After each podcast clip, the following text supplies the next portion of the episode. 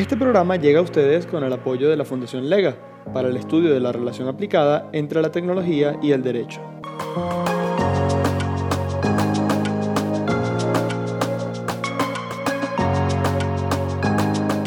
Bienvenidos al segundo episodio de LegaCast, el primer podcast de actualidad legal y de negocios de Venezuela. Hoy es 29 de octubre de 2020.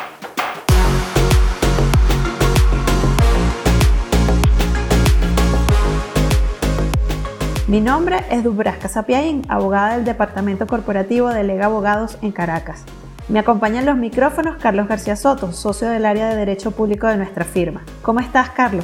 Pues muy bien, Dubrasca, y muy contento de acompañarte en este nuevo episodio.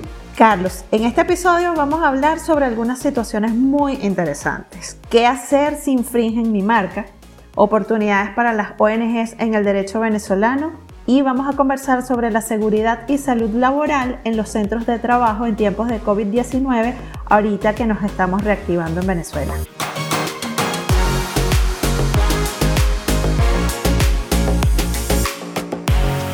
Nos gustaría comenzar el episodio de hoy con un tema que está tomando relevancia para todos los comerciantes y emprendedores, las marcas. Y para ello tenemos un invitado experto en propiedad intelectual y litigios. Él es abogado egresado de la UCAP, especialista en Derecho Procesal y Mercantil de esta misma casa de estudios. Además, cursó estudios en el Franklin Pierce de Estados Unidos en propiedad intelectual y es socio propietario de nuestra firma. Con nosotros, Carlos Domínguez. Bienvenido, Carlos. Muchísimas gracias a ustedes dos. Gracias, Carlos. Gracias, Dubrasca. Yo emocionadísimo de estar aquí con ustedes. De verdad, un placer. Qué gusto tenerte con nosotros, Carlos. Recientemente pudimos verte en el live de Instagram en el que compartiste con el equipo de Publicity Producciones. ¿Podrías hablarnos sobre las acciones a tomar cuando necesitamos defender nuestras marcas? Gracias, Dubrasca. Sí, efectivamente, hace poco tuvimos un live que fue muy bueno y justo porque trataba de, un tema tan importante como, que, como lo es la protección de las marcas. En la economía mundial las marcas hoy en día tienen una relevancia grandísima en la mayoría de los casos, el principal activo de cualquier comerciante. Y mm, por eso a nivel mundial las normas de casi todos los países están buscando tener un, un mismo sentido, un mismo rumbo, porque el tema de la globalización inclusive ha incrementado la importancia de esto, de las marcas y en general de la propiedad intelectual. Lo primero que tenemos que saber allí es que para poder proteger mi marca yo tengo que registrarla. Es decir, el registro es constitutivo aquí en Venezuela y en todos los países en general, además de que es territorial. O sea, tú vas a tener la protección o los derechos que te otorga el registro en el país donde los registres, ¿no? Y el registro, al ser constitutivo, quiere decir que tú no vas a tener un derecho sobre esa marca hasta tanto tú no obtengas el registro. Y siempre se pregunta, bueno, ¿y cuál es el principal derecho que me otorga una marca? La exclusividad. Entonces tú vas a tener una exclusividad sobre esa marca cuando obtienes el registro. Entonces, una vez que tú tengas tu registro, vas a poder pedir al Estado la tutela que te mereces o que te debe dar todo el órgano jurisdiccional en protección de esos derechos que la ley otorga. Entonces, cuando estás en presencia de una infracción, tú vas a poder ejercer ese derecho de tutela cuando tienes tu registro de marca otorgado.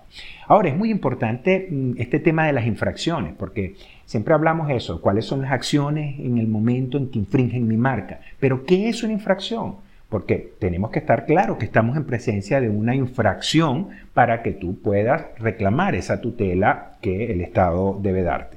Para esto es de suma importancia, Dubrasca, el estar asesorado por un especialista. Porque mm, normalmente los titulares de las marcas suelen ser muy celosos y consideran que cualquier cosa es una infracción. Y a veces lo es, pero a veces no. Porque identificar una infracción va a depender de una cantidad de factores que el experto es el que te va a guiar si hay similitud, si tiene que ser idéntica, dependiendo del tipo de marca de que estemos hablando, si es una marca denominativa, si es una marca gráfica, dependiendo de, de una gran cantidad de cosas. Hay unos juicios comparativos que son unos estándares mundiales que el experto te va a decir, mira, en base a estos juicios comparativos que son los que debemos aplicar, efectivamente estamos en presencia de una infracción, están infringiendo tus derechos de propiedad intelectual y por lo tanto puedes tomar acciones legales en defensa de esos derechos tuyos. ¿Y qué hago si veo en la calle que están sacando imitaciones de los productos con mi marca? Por ejemplo, yo diseño trajes de baño, línea de playa, me asesoré, tengo mi marca registrada, Dutus Beachwear, con mi logo y paseando por un centro comercial veo en una tienda ropa de playa con mi marca, pero que no es mía, no son mis diseños. ¿Qué debo hacer en ese momento? Fíjate, ejercer el derecho que tienes de exclusividad y exigir que esa persona cese de manera inmediata el hecho ilícito, que en este caso es la infracción. Nosotros siempre recomendamos tratar, en primer lugar, una vía amistosa, es decir, tú le demuestras a esa persona que tú eres el titular de la marca, lo apercibes de las acciones legales que puedes tomar en su contra si él no cesa de manera inmediata y si él no cede y no hay una solución amistosa, entonces tienes que proceder a las acciones legales respectivas.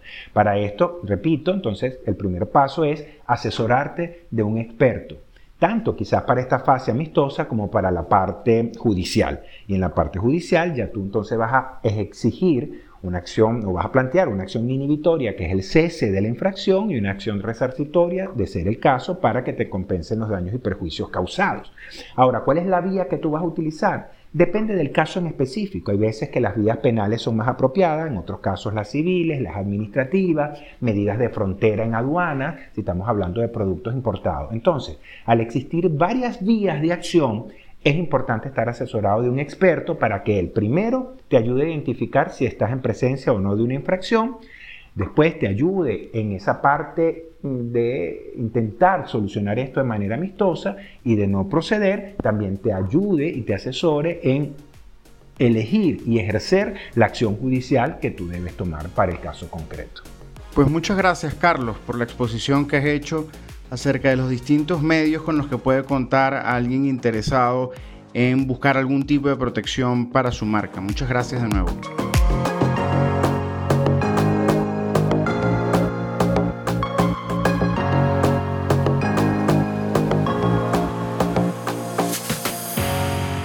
Fíjate, Dubrasca, que el tema que vamos a desarrollar a continuación a mí me parece que es muy interesante. Como sabes, en los últimos años el trabajo de las organizaciones no gubernamentales se ha extendido por todo el mundo y también en Venezuela, dado el entorno que tenemos en el país. Y la verdad es que Venezuela se ha convertido en un sitio en el cual eh, las organizaciones no gubernamentales han intentado trabajar más y más eh, en los últimos años, ¿no? Y por eso es que cuando estábamos pensando pues, en los temas de este Legacast, eh, decidimos invitar a Victoria Montero, para que nos cuente su experiencia en relación con este tema. Victoria es una abogada egresada de la Universidad Monte Ávila, tiene una maestría en leyes en la Universidad de Georgetown y es una socia junior de Lega. Ella, además pues, de sus temas corporativos eh, tradicionales, ha venido trabajando bastante en la atención a organizaciones no gubernamentales en los últimos, en los últimos años. Así que por ello es que quisimos invitarla para que nos cuente ¿Cómo ve ella la situación de estas organizaciones en el entorno legal venezolano actual? Bienvenida, Victoria. Muchas gracias, Dubrasca y Carlos, por la invitación.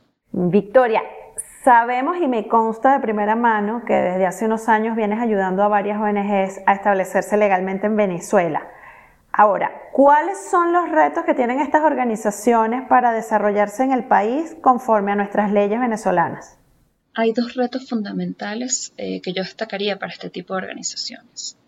En primer lugar, nos encontramos con el reto en el proceso de registro de la entidad local.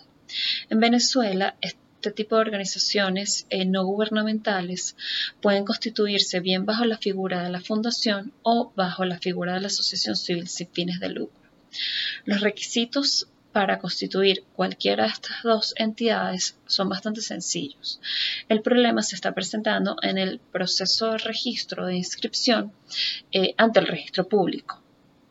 ¿Por qué sucede esto? Porque desde finales del año pasado, el SAREN, que es el órgano administrativo que coordina todos los registros y notarías, incluyó un paso adicional en ese proceso de registro y se refiere a que la constitución o la inscripción de este tipo de entidades debe ser previamente autorizada por el propio SAREN. Esto lo que ha generado es eh, un mayor tiempo en ese proceso de registro, que puede durar varios meses.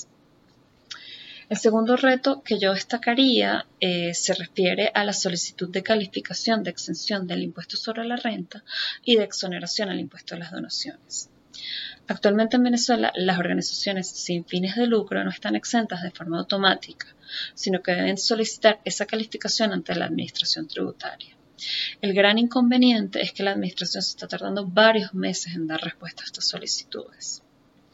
Y otro punto a destacar es que el CENIAD está siendo bastante estricto en la revisión de este tipo de solicitudes, por lo que es importante ser muy cuidadoso con la redacción del objeto social eh, en el documento constitutivo porque la administración prácticamente espera que el objeto social está redactado de forma idéntica a la descripción de actividades que bajo la norma pueden optar por la calificación.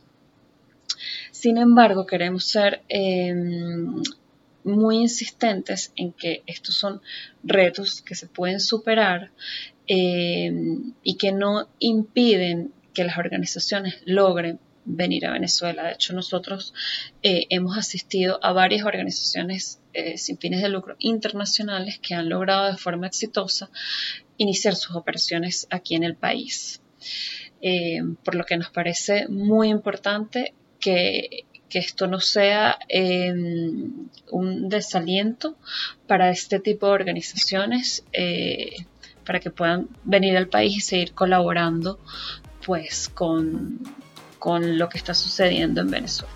Muchas gracias Victoria por esta exposición que has hecho acerca de la situación actual de las organizaciones no gubernamentales en Venezuela, los retos y las oportunidades que pueden considerar a la hora de participar en el entorno legal venezolano. Gracias por acompañarnos hoy, Vicky.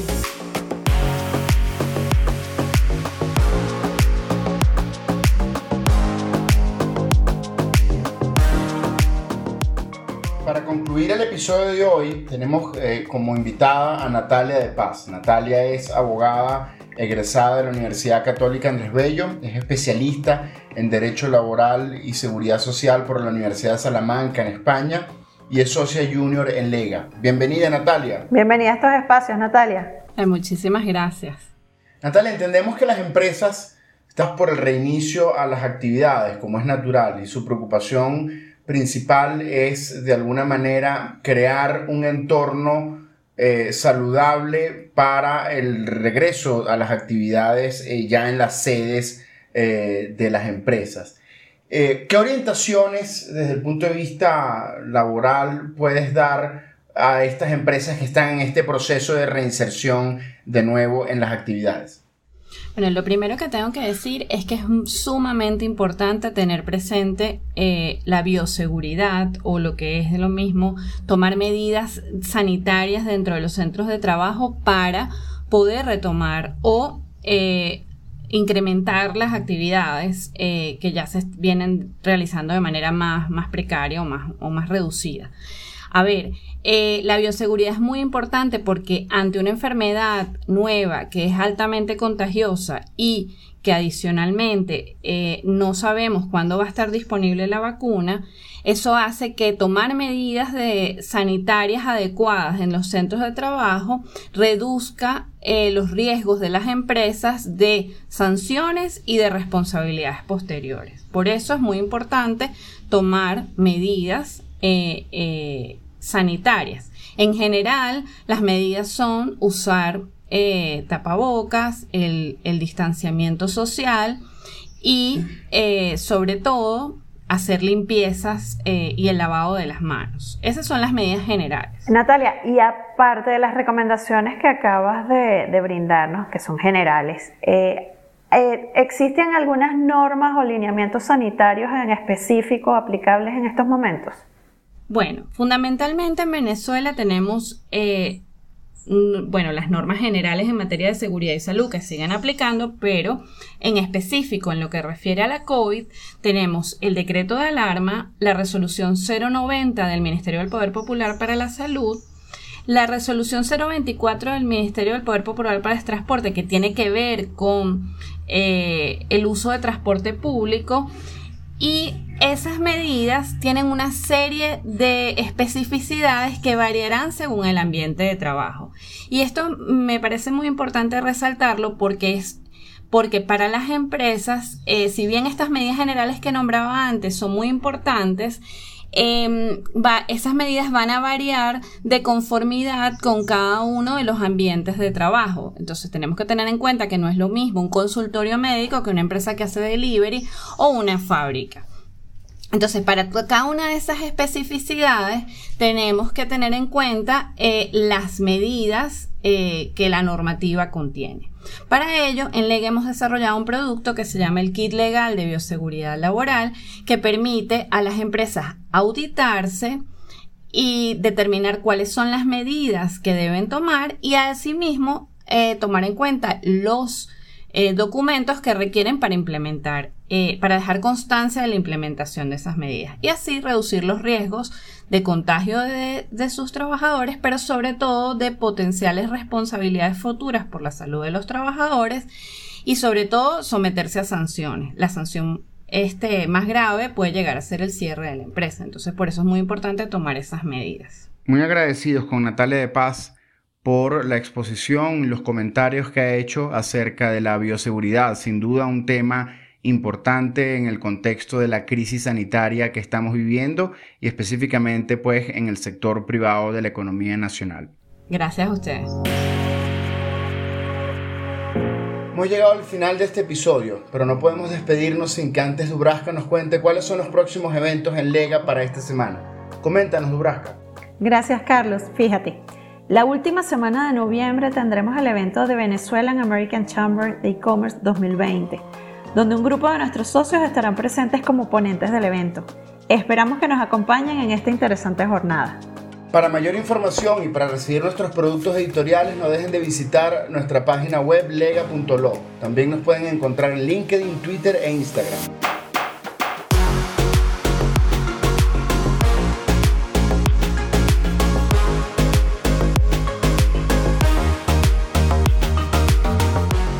El equipo de este episodio estuvo compuesto en la producción por Luis Poletti y Francisco Delgado, en la edición y montaje Juan Carlos López y en las voces Dubrasca Sapiaín y Carlos García Soto.